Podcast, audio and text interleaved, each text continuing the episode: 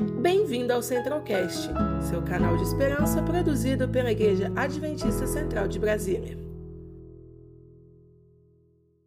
O Ministério da Mulher tem esse projeto das, de uma quarta-feira, a última do mês, de, nós estamos fazendo uma série das mulheres, de estudar as mulheres da Bíblia. E tem personalidades lindas da gente estudar, de ver, que muitas vezes a gente sabe é, pouco sobre essas histórias. E Tamar é uma história que vai te surpreender. Tamar me surpreendeu muito, porque quando eu li a história de Tamar, eu lia de uma forma bem objetiva, não entendia muito bem, porque os costumes, né, as práticas da época são bem diferentes e tem histórias que às vezes chocam a gente e a gente não entende muito para onde vai, qual é a lição daquela história. Mas mesmo assim a gente consegue fazer aplicações muito interessantes para os nossos dias hoje. Então nós vamos falar sobre Tamar. Para falarmos sobre Tamar, nada melhor do que pegar a fonte, a Bíblia, e nós vamos usar também esse livrinho, Tamar, Não Deixe Morrer a Esperança. Esse livrinho foi escrito por um teólogo, poeta, escritor. Ele foi o fundador da comunidade, da Casa de Oração da Comunidade Árabe Aberta de São Paulo. Ele é um homem muito capacitado, uma pessoa querida, linda. Se você a conhece pessoalmente, eu sei que muitas pessoas o conhecem, sabem que que figura, que, que pessoa linda que é e que conhecimento que ele tem. É o pastor Assad Bechara. Ele é um conhecedor da cultura é, daquele tempo, e então ele consegue trazer dos seus estudos muita, muita compreensão das histórias que a gente vê na Bíblia dessas mulheres, e especificamente hoje sobre Tamar. É, é interessante porque a Bíblia tem tantas histórias lindas que, se ela adentrasse em todos os detalhes, eu acho que a gente não daria conta de tanta riqueza, né? tanta coisa para ler. Então, esses livros nos ajudam muito. Eu vou pedir para você, se você tiver com a sua Bíblia próxima, aberta, que você abra em Mateus, Mateus capítulo 1 primeiro livro do Novo Testamento. Olha que interessante. No primeiro capítulo, nós temos a genealogia de Jesus Cristo. E ela começa assim: Livro da genealogia de Jesus Cristo, filho de Davi, filho de Abraão. Abraão gerou a Isaac. Isaac a Jacó. Jacó a Judá e a seus irmãos. Judá gerou de Tamar a Pérez e a Zera. Interessante, né? Que na genealogia nós temos figuras dos patriarcas, né? Abraão gerou Isaac, Isaac gerou Jacó, Jacó gerou Judá e seus irmãos. E quando chega em Judá, ele se refere a uma mulher. E Judá gerou de Tamar. Então, Tamar tem alguma importância, porque esse capítulo, a genealogia vai longe, e nós temos três mulheres que se destacam. Tamar foi a primeira, logo no início da linhagem dos ascendentes de Jesus Cristo. Que mulher foi essa? Então, vamos conhecer a sua história. Eu vou convidar agora, a gente já identificou quem é Tamar. Tamar foi uma figura importante, ascendente de Jesus Cristo. Então, eu vou convidar você agora a abrir a sua Bíblia em Gênesis 38. Para nós entendermos Tamar, é muito importante conhecermos alguns personagens chaves. Judá, por exemplo. Judá, ele é um personagem que fundamental aqui para nós falarmos de Tamar. Nós sabemos da história de José, não é? que foi vendido pelos irmãos, Judá encabeçava tudo, Judá era aquele líder, né? e que na hora que eles viram que como é que iam fazer para falar para o pai que o irmão foi vendido? Eles mataram um animal, sujaram a túnica de José de sangue e levaram para o pai. Olha, seu filho morreu. E eles sabiam que o irmão não estava morto. Judá encabeçou esse episódio, uma história bem conhecida. E o que aconteceu? Judá, a partir desse episódio, ele não foi mais o mesmo. Porque ele tinha que conviver com seu pai todos os dias, vendo a dor daquele homem e, ele sabendo que ele podia aliviar essa dor, e os irmãos. Então, eles viviam com aquele peso. Então Judá, ele não conseguia mais lidar com isso. Ele achou uma solução, uma solução interessante que muitos de nós hoje achamos. Ele resolveu fugir do problema. Se meu pai me traz essa lembrança, eu saio de perto dele, saio de perto dos meus irmãos, saio de perto do meu Deus, da minha religião, do meu povo. Ele simplesmente quis fugir. Acho que Judá não estava numa boa fase. E aí o que aconteceu? Ele foi para uma outra terra, a terra de Adulão. É importante também sabermos como era aquele povo, nos cananeus. Era um povo que adorava vários ídolos, um povo idólatra, que tinham práticas imorais. Não era um povo que tinha o Deus Criador no seu coração. Era um povo que não conhecia. Aliás, a função do povo de Israel, do, de Abraão, era levar o conhecimento do Deus único para todos os povos da terra naquela época. Muitos não conheciam esse Deus e adoravam Deus Sol, adoravam Deus da lavoura, da prosperidade, e aí se perdiam. Para vocês terem uma ideia, existiam é, prostitutas cultuais que faziam serviços sexuais em cultos. Se ofereciam, ofereciam serviços sexuais para os estrangeiros que chegavam, para eles receberem a prosperidade, a riqueza, e elas eram bem vistas por isso. Então a gente começa a ter uma noção de, um, de práticas e costumes muito diferentes do povo de Israel. Então aquele eram os cananeus. E Judá vai para essa terra, faz amizade com essas pessoas e conhece uma mulher uma mulher que atraiu o olhar, atração, eh, ele teve uma atração física e nada mais. Daí a gente começa a entender muita coisa dessa história. Então vamos ver? Olha só o que fala. Aconteceu por esse tempo, 38, verso 1 que Judá se apartou de seus irmãos e se hospedou na casa de, uma, de um adulamita chamado Ira. Ira foi um amigo de Judá. Ele fez amizade com ele. Ali viu Judá, filha de um cananeu chamado Sua. Ele a tomou por mulher e a possuiu. E ela concebeu e deu à luz a um filho. E o pai lhe chamou Er. Então Judá se casou com essa dulamita e teve o primeiro filho, Er. Tornou a conceber e deu à luz um filho. E a este deu a mãe o nome de Onã. Então Judá teve o outro filho, Onã. Continuou ainda e deu à luz a outro filho, Selá. Ela estava em Quisibe quando teve. Judá, pois, tomou esposa para Er. Olha só que interessante. Judá, ele não, o livro conta que falhou um pouco ali na educação dos seus filhos, mas ele soube escolher a mulher para o seu filho. Aí entra a nossa personagem, a Tamar. Tamar provavelmente era uma árabe da Mesopotâmia, uma mulher linda, mas era uma mulher linda por fora e por dentro. Judá identificou isso e trouxe e escolheu para o seu filho para casar. Só que, infelizmente, a história de Tamar começa muito mal, porque aqui a Bíblia diz o seguinte: Er, porém, o primogênito, no verso 7, Er, porém, o primogênito de Judá era perverso perante o Senhor, pelo que o Senhor o fez morrer.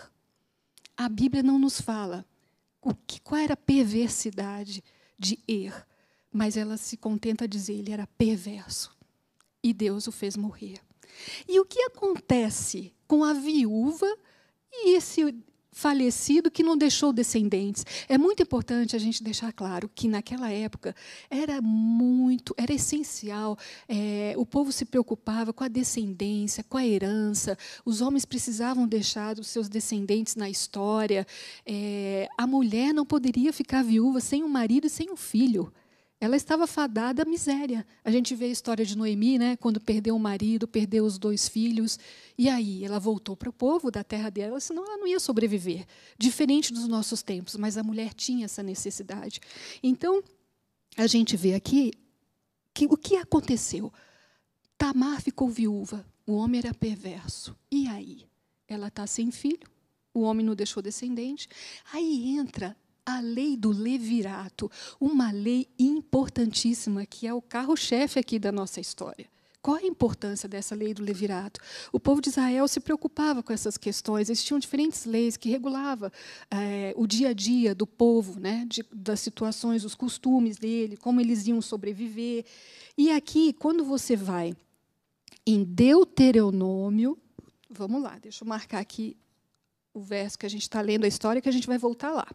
Quando a gente vai para Deuteronômio, no capítulo 25, presta atenção o que acontecia, o que a lei do levirato falava quando uma mulher ficava viúva de um marido que, não, que eles não tiveram descendentes. Verso 8, capítulo 25 de Deuteronômio. Se irmãos morarem juntos e um deles morrer sem filhos, então a mulher do que morreu não se casará com outro estrangeiro com outro estranho, fora da família. Seu cunhado a tomará e a receberá por mulher, e exercerá para com ela a obrigação de cunhado. O primogênito que ela lhe der será sucessor do nome do seu irmão falecido, para que o nome deste não se apague em Israel. Olha a importância que eles davam. Então a situação é a seguinte: o cunhado tomava a viúva por mulher, casava-se com ela, e o primogênito deles daria continuidade sucessória do falecido. Então ninguém esqueceria daquele falecido. Aquele primogênito seria com o nome do, do, do, do falecido. Então levar, levar, ou seja, a herança ia junto também. Né? E se o cunhado não quisesse, tem todo um procedimento aqui que você pode ler depois. Era constrangedor. Aí a mulher tinha o direito de ir aos anciãos, eles iam conversar, não quer mesmo. Aí tinha uma cerimônia, ela podia cuspir e, e se rebelar. E, então era muito constrangedor. Está aqui tudo escrito. Mas a gente volta então para Gênesis 38. O que aconteceu diante da lei do levirato? O escritor, nosso autor aqui, conta que Tamar tinha muita consciência da importância da lei de Deus, e, é, da lei do que Deus dava ao seu povo, né, da lei do, no caso do levirato. E ela tinha essa consciência interessante. Ela não era do povo de Israel, mas ela tinha essa consciência. Então, diz aqui a história. Vamos continuar? Ela ficou viúva, não é? Então, no verso 8, disse Judá a Onã: Possui a mulher de teu irmão, cumpre o levirato e suscita descendência a teu irmão. Ok. Verso 9. Sabia, porém, Onã que o filho não seria tido por seu. E todas as vezes que possuía a mulher de seu irmão, deixava o sêmen cair na terra para não dar descendência a seu irmão. Gente, eu acho. Vamos começar a. Vamos nos colocar na pele de Tamar. O primeiro marido era perverso. O segundo marido não era diferente, né? Ele sabia da obrigação, da lei do levirato, ele queria a parte boa. Né? Tamar era lindíssima. Então ele estava lá, tendo a relação sexual com ela, mas ele estava preocupado em dividir herança, não queria, sabia que aquele primogênito não seria seu. Ou seja, se não tivesse descendência do seu irmão, toda a herança seria dele. Então a gente vê um homem que não tem respeito pela lei do levirato, não tem respeito por aquela mulher, aquela linda mulher, e não tem respeito por ninguém. Um caráter dele aqui está tá exposto. Né? Então, no verso 10, segue o quê? Isso, porém, que fazia era mal perante o Senhor, pelo que também fez morrer. Então, aí, tá, aí Judá já fica encrencado. É interessante que Judá ele não parou em nenhum momento para saber o que está acontecendo. O que está acontecendo nessa família? Eu vou conversar com Tamar. Tamar estava levando é, toda essa dor sozinha. Por quê? O primeiro marido perverso, o segundo fazia isso com ela. Qual era, qual era a consequência disso? Naquela sociedade, uma mulher que não tinha filho, ela era estéril e ela era mal vista. Era uma desgraça para uma mulher. Ela carregava um peso muito grande. Na sociedade olhava para ela, coitada. Né? Então ela carregava a dor da sociedade, desse estigma, desse estereótipo. Ela carregava a dor dentro de casa, o autor tem umas palavras lindas aqui que eu vou ler, que ela vivia um deserto. Só Deus via o que essa mulher estava passando. Interessante que ela poderia expor Onã, ela poderia chegar lá nos líderes, olha, ele está fazendo isso, isso e isso, não vai suscitar descendente, e ela ficou quieta. Então a gente começa a perceber a personalidade dessa mulher. Ela tinha paciência, ela tinha autocontrole. Ela estava no momento passivo. Né? Eu, eu, imagino que outras personalidades mais fortes já teriam reagido de outra forma. Mas essa mulher estava observando e com aquela esperança de que a situação ia mudar. Vamos ver com esse marido agora, vamos ver se vai. Né? A esperança dela de que a situação ia, ia mudar. Ela queria, ela tinha um foco: a descendência dessa família, como a lei do levirato manda, e o desejo de ser mãe. Né? Ela tinha um propósito. Então, ela foi acompanhando tudo isso. A história continua de que forma? Nós paramos na é, ele fazia mal e Deus matou Onã. Então disse Judá a Tamar, sua nora: permanece viúva em casa de teu pai, até que Selá, meu filho, venha ser homem, pois disse, para que não morra também este como seus irmãos. Assim Tamar se foi, passando a residir em casa de seu pai. O autor disse que, que Judá ficou assim: não, essa mulher o filho que casa morre, então eu não vou ficar sem selar. Ele não ia dar selar para Tamar, ele já sabia. Então Judá também foi cruel com Tamar. Por quê? Ele foi egoísta. Ele fez ela ficar de pretinho, de luto, na casa dos pais, aguardando o filho mais novo crescer para poder casar com ela.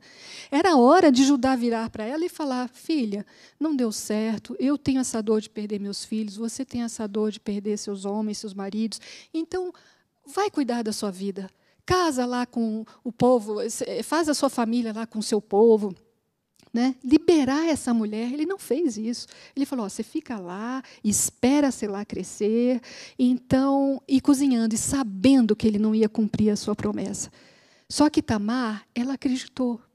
Ela foi para a terra dos seus pais, vestiu preto, ficou de luto, até que ela percebeu que os anos foram passando, sei lá, já estava pronto para o casamento e nada. Aí ela viu que a situação precisava mudar. Ela resolveu sair dessa fase passiva e se tornar uma mulher ativa. Olha só que lindo, esse autor é muito poeta. Ele escreve aqui: ali não cria mais nos sistemas é, pagãos. A Tamar não cria mais. E recusou-se a hibernar na ignorância e a viver sem nenhum propósito. Ela tinha um propósito, eu acho lindo. Experimentou o desamparo da solidão, como se estivesse enfrentando o sol dos seus desertos. Mas ela não desistiu. Ela, olha só que diz, ela resolveu abraçar os lampejos da manhã. Tem muitos trechos lindos assim de poesia. E diz que ela fez um plano, ela foi criativa, ela sabia que Judá ia passar pela, para, perto de onde ela estava. Ele ia a negócios, ele estava viúvo. Então ela se vestiu de prostituta. Eles vestiam como eram as prostitutas, colocavam um véu e ninguém as reconhecia. E ela ficou no meio do caminho, sabendo que ele estava viúvo, sem mulher. Ele passou, identificou aquelas belas curvas, mas não viu quem era. E se interessou. E olha só o que o relato diz. Olha que coisa interessante no, no, verso 16: Então Judá se dirigiu a ela no caminho e disse: Vem, deixa-me possuir-te, porque não sabia que era sua nora. E aí ela vai falando com ele e, e fala assim: Tá bom. Ele, ele fala: Eu vou mandar uma ovelha para você. Era o pagamento. Ela disse: Ok. E o que, que você vai deixar de penhor para isso? Olha, tá mais inteligente. Ela já conhece quem que ela está lidando. O penhor simplesmente, ele falou: Não, eu deixo o meu cajado, o meu selo, né? O meu cordão. Isso simplesmente era o RG, era o CPF, era a identidade daquele homem. Ele deixa nas mãos de Tamar. E aí, quando o meu amigo trouxer a ovelha, você devolve os documentos. Tá, acabou, eles tiveram a relação sexual e ela foi para casa, vestiu seu pretinho de novo. E a história nos conta que o amigo foi lá levar a ovelha, não encontrou a mulher. Ué, Aí voltou, e aqui na Bíblia fala, Judá falou assim: deixa quieto, porque é melhor a gente não levantar é, é movimento né, nisso daí. Ah, quem está procurando? Que prostituta? Quem? Você ajudar? Então, ele, para não se sentir exposto, ele parou de procurar. Essa mulher, deixa, deixa, eu vou providenciar outro cajado, outro, outro selo, enfim. E ela guardou. Aí você pode estar perguntando, mas o que, que Tamar está querendo? Gente, o livro traz uns detalhes bem interessantes, falando que é o seguinte: Tamar ela foi atrás para cumprir a promessa e as injustiças que foram feitas para ela. Então ela resolveu agir e fazer acontecer em respeito à lei do levirato. E olha só aqui, a calma, olha só, a calma desenvolvida em paciente resignação, de repente cede lugar à agilidade felina de um tigre. Ela se revelou uma pessoa de ação, uma mulher criativa, uma mulher que foi atrás. Né? Então, ela sonhava com esse filho dia e noite, ela queria fazer acontecer. Então, vejam que ela foi proativa né, nessa, nessa outra fase dela. Então, o que acontece? Saiu de lá, é, três meses depois, Judá ficou sabendo que ela engravidou. Aí ele, como assim? Olha, a sua nora é uma adúltera, ela está grávida. Ah, mas Judá ficou, a Bíblia conta que ele, se você ler o capítulo 38 até o final, você vai ver a indignação de Judá. Como assim? vamos queimá-la. Né? A tradição, mulher adulterou, vai ser queimada.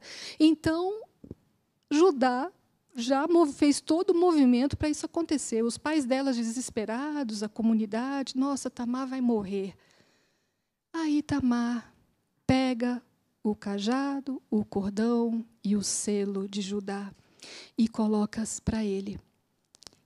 Esse é o pai da criança.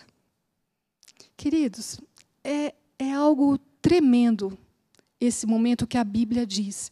Porque a Bíblia diz o seguinte, nesse momento, olha aí no, no verso 26.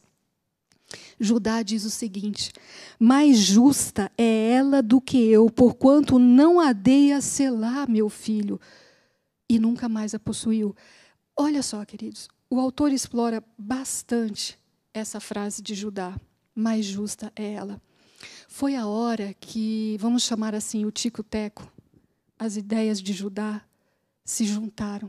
Foi a hora que ele viu tudo que ele fez com aquela mulher, as mentiras, a enganação. Foi a hora que ele percebeu que não era só a dor da perda do filho, era o que aquela mulher tinha passado até então.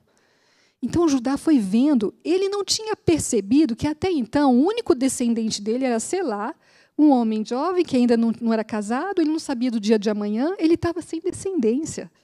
E essa mulher tinha consciência disso e queria dar um descendente para essa família. Uh, na, na, no autor do livro diz que ela poderia até ter chegado para Judá e falado: Judá, me libera. Me libera para eu ter a minha vida. Uma mulher linda, podia ter outros homens. Mas não, ela sabia da importância de dar descendência para aquela família. Deus estava guiando a vida de Tamar. Ela tinha propósitos, mais uma vez, resiliência, autocontrole, iniciativa, criatividade, uma mulher de fibra. Então, o que aconteceu? Judá, a partir desse episódio, a vida dele, é interessante que aqui na página 91, eu tenho que ler. Olha só que lindo. Ironicamente, quando no começo do enredo escondia sua identidade, a Tamar, estava abrindo espaço para o sogro reconquistar a identidade pessoal, a identidade dele, que tropeçava nos obscuros vales cananitas. E o Judá tinha se perdido. E Tamar fez com que esse homem se reencontrasse. Ele, ele caísse em si, da sua origem, da sua religião, da sua crença. E aí a gente entende por que, lá no final da história de José, tem o Judá de joelhos, implorando perdão ao seu irmão, pedindo, intercedendo pelo seu outro irmão Benjamim, falando de toda a dor que eles causaram ao pai no passado. Aí eu começo a entender por que, que Judá foi um na época de vender José e por que, que Judá foi outro quando ele se encontrou com José. Porque no meio do caminho ele encontrou uma Tamar. Veja só a importância. Judá não estaria nessa genealogia dos ascendentes de Jesus Cristo se não fosse por Tamar. Essa mulher, ela foi capaz de, de trazer uma, de resgatar Judá aos caminhos que ele nunca deveria ter deixado uma mulher incrível. Aí você pode pensar, Noemi, que história, que história é essa? Mas é bem diferente da história que eu vivo hoje. Né? Realmente não tenho nada a ver com Tamar. Não, olha, a gente pode ter tudo a ver com Tamar e a gente pode se inspirar nessa mulher, porque a nossa realidade é outra hoje. Nós não vivemos essa cultura, nós não temos a lei do levirato, nós escolhemos os nossos casamentos, mas nós temos os nossos desafios de hoje. Nós temos as nossas lutas de hoje. Nós, nós sabemos é o que é sentir a injustiça. Todos nós sofremos injustiças em algum momento. Você pode ter passado momentos que ninguém te ouviu nos seus desertos, nos meus desertos, como Tamar viveu. E a gente ter essa consciência que tem um Deus acompanhando, e um Deus querendo te guiar até esse desfecho que Tamar teve e honrá-la como Deus honrou, é reconfortante. E a gente sabe que a gente pode ter, no final, a gente não precisa se dar de vítima. Coitadinho de mim, eu fui fadada a ser uma mulher judiada pelos homens. Não. Eu fui fadada a ser uma pessoa miserável mesmo, pobre. Não. Não esqueça do seu propósito de vida. A esperança nunca morre. Tenha um propósito, tenha um objetivo, como Tamar teve. Deus está olhando por você e Ele deixa você fazer a sua parte. Ele pede para você fazer a sua parte. Então, Tamar é essa mulher inspiradora. Que a gente possa viver como ela, se inspirar e saber ter resiliência, ter autocontrole, ter iniciativa, ter ação para fazer o que é certo, para tentar cumprir os propósitos de Deus na nossa vida.